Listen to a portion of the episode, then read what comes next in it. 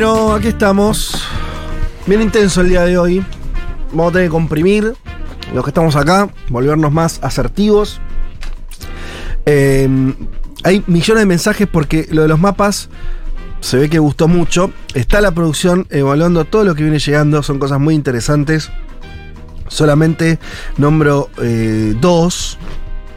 Uno que me encantó, que es alguien que le gusta los subtes de, de lo- los mapas de subtes. Ah, es toda una categoría, ¿no? Mapa toda de una subte. categoría. Sí. Es toda una sobre todo desde la envidia, ¿no? Vos te pedís en, en Buenos Aires y los, los mapas de subtes de otras capitales y decís, pero loco.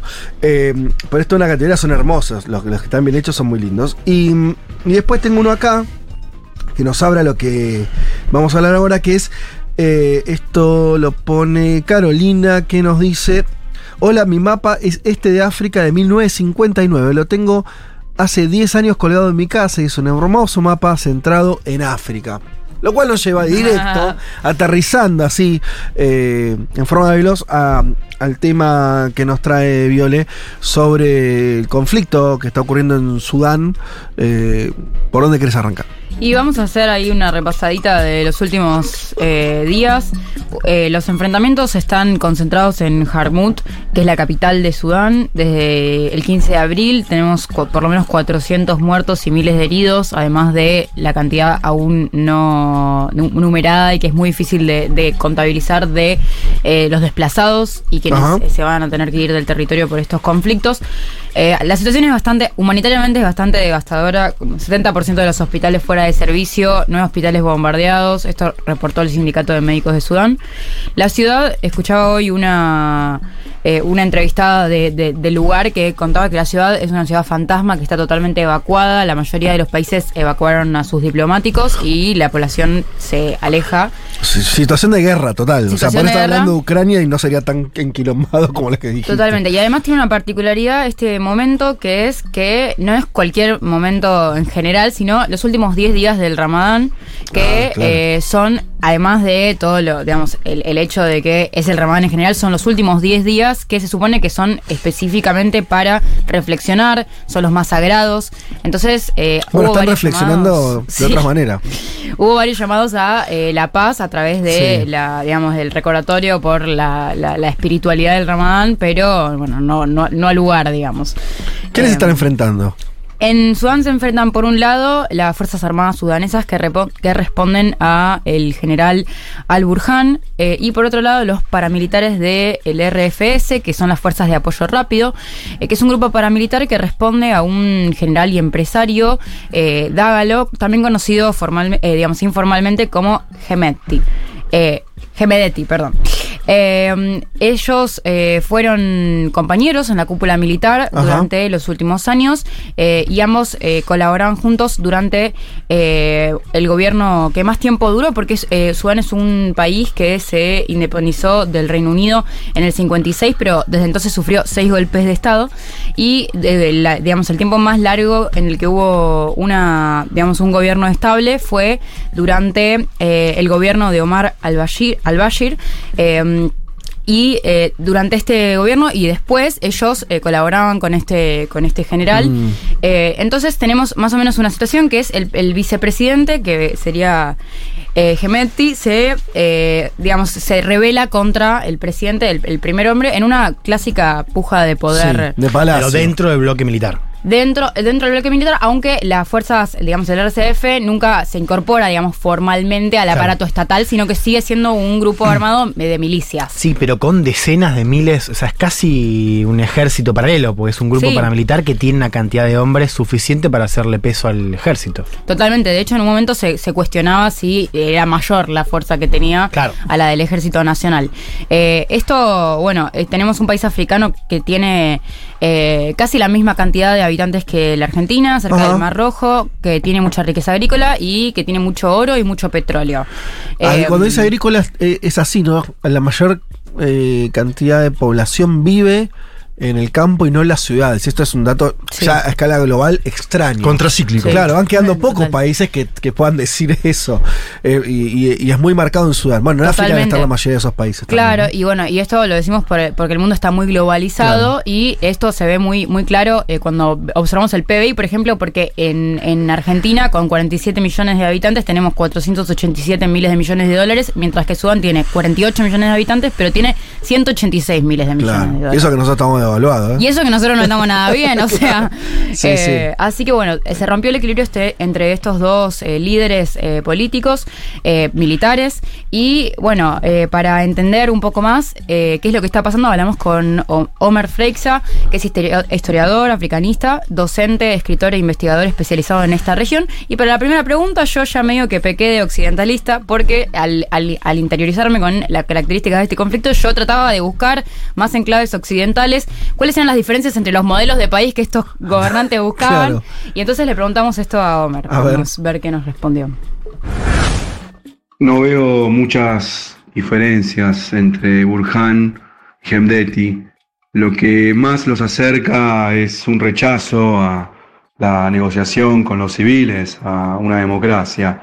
En realidad es lo que está sucediendo en Sudán es una típica pugna por el poder y estos dos eh, contendientes eh, se están acusando mutuamente. Por ejemplo, Hemdeti la semana pasada afirmó que en realidad Burhan es un, islamista acérrimo que, quiere destruir el país, etcétera, aferrarse y bueno, Burhan eh, respondió en sentido parecido, diciendo que es un alborotador, un anarquista que no quiere someterse al mando militar. De hecho, Hemdeti se escindió, digamos, no, no quiere la integración, eso es lo que llevó su fuerza paramilitar a- al ejército, eso fue lo que llevó a, romperse el equilibrio precario de esta junta, sin obviamente antes haber integrado a los civiles desde el golpe que dieron conjuntamente. En realidad, para resumir, son hombres de- del entorno de, o eran hombres del entorno muy cercano al Bashir y con eso está todo dicho.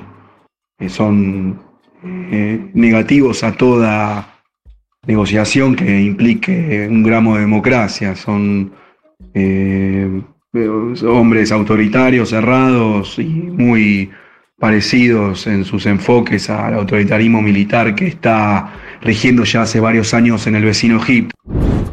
Hay muchas cosas muy interesantes. Chabones cagándose a tiros. Sí, chabones cagándose a tiros. Varones cagándose a Hay, tiros.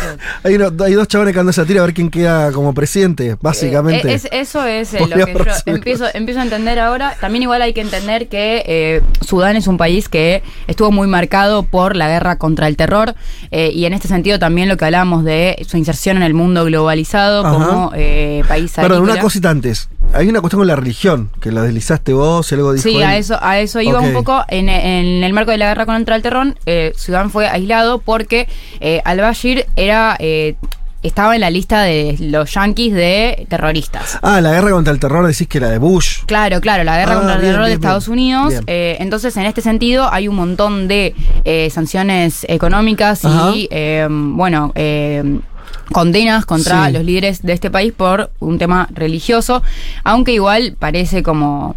eh, que más lo que lo que está en juego es el, el poder político y las acusaciones que se hacen son como digamos paralelas a ese a ese poder por Sí. quién va a ocupar el primer cargo de la cúpula militar eh, en este contexto en el que tenemos un país que históricamente tuvo casi siempre eh, gobiernos 100% militares, con algunas excepciones muy pequeñas, en las que también hubo participación de la, de la, de la sociedad civil. ¿Sudán qué produce? Tiene petróleo, ¿no? Sudán tiene petróleo, Sudán produce mm, eh, la el mayor ingreso es eh, a través del oro, de los negocios con el oro, y ahí también están Ajá, muy relacionados. El, eh, el Gemeti controla las minas de oro de Darfur, que es la principal fuente de riqueza de este país. También tiene negocios en la industria del hierro, del acero, del transporte. Bien. Esos son los eh, así los, los bueno y la, la cuestión agrícola. Eh, entonces Parece siglo, bien siglo XX, ¿no? Petróleo y oro. XX. Petróleo y oro. Eh, y de- bueno, y a partir de eso es como se van consolidando los diferentes apoyos internacionales y nacionales que tienen cada uno de estos actores. Escuchemos también qué nos dijo Homer sobre este Dale. punto. Egipto es el gran aliado de Al-Burhan Egipto no quiere sea una desestabilización del país vecino, afloramiento de un movimiento civil eventualmente que lo pueda poner en aprietos al Burhan y que también a él, porque es producto fallido de esto que mal llamadas primaveras árabes, el mando de Egipto es bien eh, autoritario y militar. Por otro lado, también no quiere una descompensación de la, de la situación de Sudán porque no le favorecerían en, en torno a un otro conflicto regional que es lo de la gran represa de renacimiento etíope, que básicamente Etiopía puede hacer lo que quiere con las aguas del Nilo si Sudán eh, pierde de, vista la atención sobre este foco conflictivo que lleva más de, una década de negociaciones bastante complicadas. Y además también la, crisis del- de la, toda la región repercute ya en una situación del área que está, el cuerno de arriba, que está complicadísima con la guerra en Tigray, con intermitentemente la, la conflictividad y diversa índole en Sudán del Sur, eh, Somalia que también siempre está revuelta desde 1991 más que nada, y hay em, casi 50 millones de personas con, pedido de ayuda eh, hu- hu- humanitaria urgente.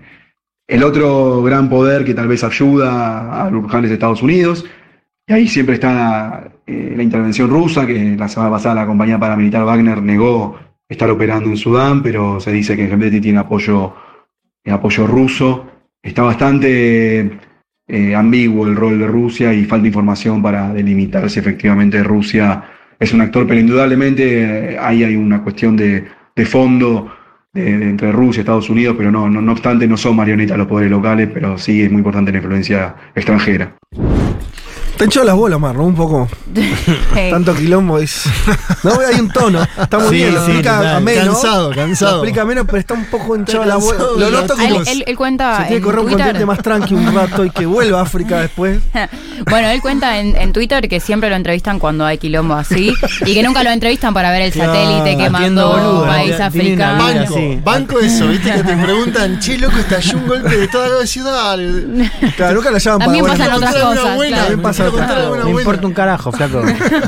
Bueno, de hecho, África boludo y no viste, tenés es, huevo. es una región que viene creciendo muy fuerte. Algunos países, Sí. otros no. Es verdad eso. Sí, sí, bueno, y la, la- la relación Vale para nosotros esa crítica, digo. Vamos a tener que. Está Total, bueno. algunas noticias Eso. buenas de las regiones. Sí, estas que con otras cosas que. esté-. Exacto, bien. Bueno, pero avancemos. Eh, Total, y bueno, y la cuestión acá, lo interesante que, que contaba Homer es, eh, bueno, cómo las diferentes potencias regionales, digamos, hablando de Egipto, y internacionales, con el rol de Estados Unidos, eh, y Rusia en este caso, y también con el rol de China, que porque Sudán pertenece China, a, la nueva, sí. a la nueva ruta de la seda, Ajá. y bueno, estuvo ahí metiendo mucha, mucha guita en la construcción de terminales de contenedores, y además que eh, China está controlando el puerto de Sudán, el más importante, Ajá. que es una ubicación clave para el, el acceso al comercio internacional. O sea, tenemos mucha mediación de las potencias para el acceso de Sudán al mundo globalizado. En este sentido, también... eh, Pensamos eh, en cómo eh, eh, lo, lo que hablábamos recién con Juan, de cómo el, el, eh, el- las milicias de, eh, de- del RCF no terminan de incorporarse al Estado y también eh, se empiezan a delinear que además de estos dos actores que estamos repasando ahora que pelean entre sí, ambos se unen por la pelea contra la sociedad civil. Claro. Y eso es lo que está pasando ahora en el territorio, que, o sea, se están cagando tiros entre ellos, pero de manera unificada cagan a tiros a los demás. Ah. Digamos, a la sociedad civil, a Lindo, los, sí. a los militantes. único, lograron la Claro, porque el golpe además aparece por eso. O sea, el golpe del Claro, 2021 aparece justamente porque había un cronograma, digamos, un esquema para compartir poder con más lugar civil después del golpe de 2019 o de las protestas que terminaron con el régimen de 2019. eh, y los militares dijeron: no, no, pará. O sea, cuando era el momento de dar poder, hicieron el golpe y gobiernan ellos, ¿no? Y ahora se matan entre ellos. Yo, Viole, te quería preguntar esto de eh, hacia dónde ves que camina esto, ¿no? Porque vos ves algún tipo de resolución del conflicto o vamos a un escenario donde tengamos esta suerte de guerra civil militar, digamos, ¿no? O sea, guerra civil dentro del bloque militar.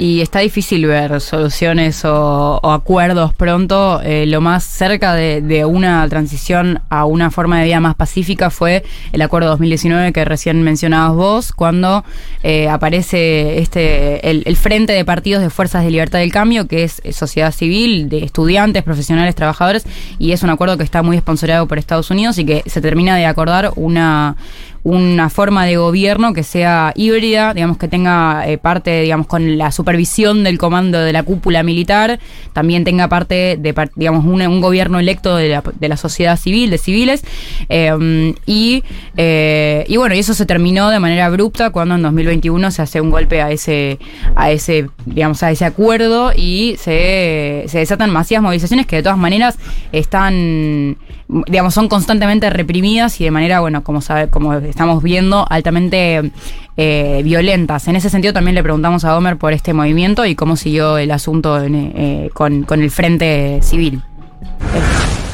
Frente Civil, que son la, la unión de, estas agrupaciones diversas, podemos llamar a sociedad civil, están muy golpeadas. Desde el golpe que dio al Burján para llegar al poder el 25 de octubre de 2021, ahí el problema es que directamente la, la cúpula castrense marginó a todo acercamiento con la sociedad civil. Estas fuerzas democráticas han salido a manifestarse, Digamos que Sudán se ha convertido en un baño de sangre, si no lo era antes, después de todo lo que sucedió, los 30 años de dictadura de Bashir, etc.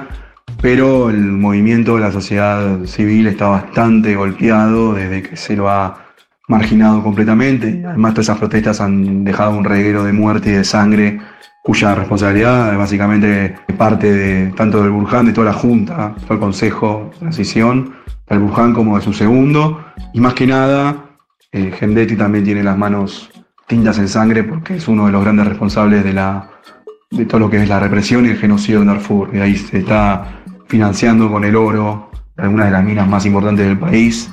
Y eso también, la verdad que refuerza todo el autoritarismo de esta cúpula. No, no, no hay ningún atisbo de democracia en esta. En lo que está pasando ahora en Sudán, no veo eh, ninguna esperanza para la democracia, lamentablemente, en lo que está sucediendo ahora en este país.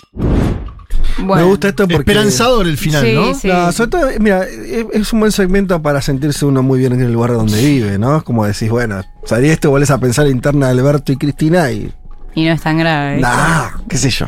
Ni la inflación es grave, nada es Es, grave. cuando- es como cuando ves un precio muy alto y después ves uno más chico que igual es muy alto, pero te parece que es menos, menos caro. Y sí, y sí. Eh, así que bueno, creo que un poco ahí Bien. se contestaba la, la pregunta por cómo puede seguir el asunto. Eh, pero bueno, es, creo que un poco para, sí, digamos, para, para entenderlo, lo que, lo que estamos viendo es eh, una pelea entre dos líderes militares que Sí. formaron parte de la cúpula del gobierno de Sudán desde hace de- décadas y que eh, se pelean entre sí, pero tienen algo muy claro, que es que el modelo de país que, que ellos quieren y que ellos van a hacer todo lo posible, eh, digamos, por los medios pacíficos y no pacíficos, para, para asegurar es un es un gobierno eh, gobernado, un gobierno de, digamos, de cúpula militar Mm. que, mm, que les permita mantener sus negocios y sus su, su manejo de la economía de Sudán a, a, digamos a merced de sus propios beneficios y, y bueno y, y- y- y se unen en la represión constante de la sociedad civil y de todos los intentos de eh, bueno repensar cómo hacer un gobierno en Sudán. Así fue el informe de Viole Weber sobre lo que está viviendo Sudán, este país africano envuelto en una cruenta guerra interna de lucha por el poder. Ya venimos. Un mundo de sensaciones. Un programa para escuchar mientras se hacen cosas realmente importantes, como el almuerzo del domingo. Futurock FM.